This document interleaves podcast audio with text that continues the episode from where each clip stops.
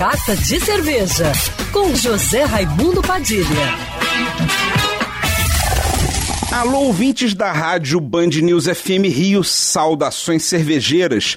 Bem-vindos ao Carta de Cerveja de hoje. Nessa época de virada de ano, a gente para para pensar como foi o ano que passou e se prepara para o ano que está começando. Se você gosta de cerveja, queria propor algumas reflexões. Quantos estilos de cerveja você conheceu pela primeira vez em 2019?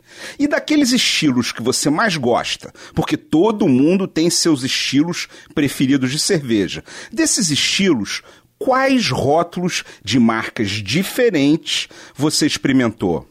Estou falando isso porque existe um mundo enorme de novas cervejas para você experimentar em 2020.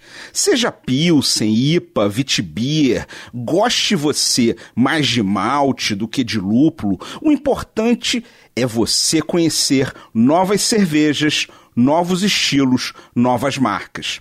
Isso só acontece com o que a gente chama de hora copo.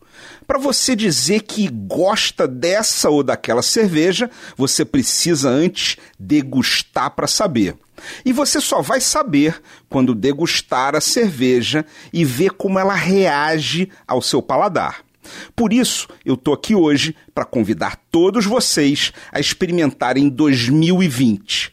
Beba um estilo que você ainda não conhecia. Beba um rótulo que você ainda não tinha experimentado. Mas beba sem preconceitos. Sem achar que não vai gostar. Porque só assim, aberto a novas experiências, é que a gente faz descobertas incríveis. E na cerveja, isso não é diferente. Nas suas próximas idas ao bar com os amigos ou nas suas próximas compras de supermercado, em vez de escolher só aquela ou aquelas cervejas que você já conhece, arrisque com uma cerveja diferente, que você ainda não tem experimentado.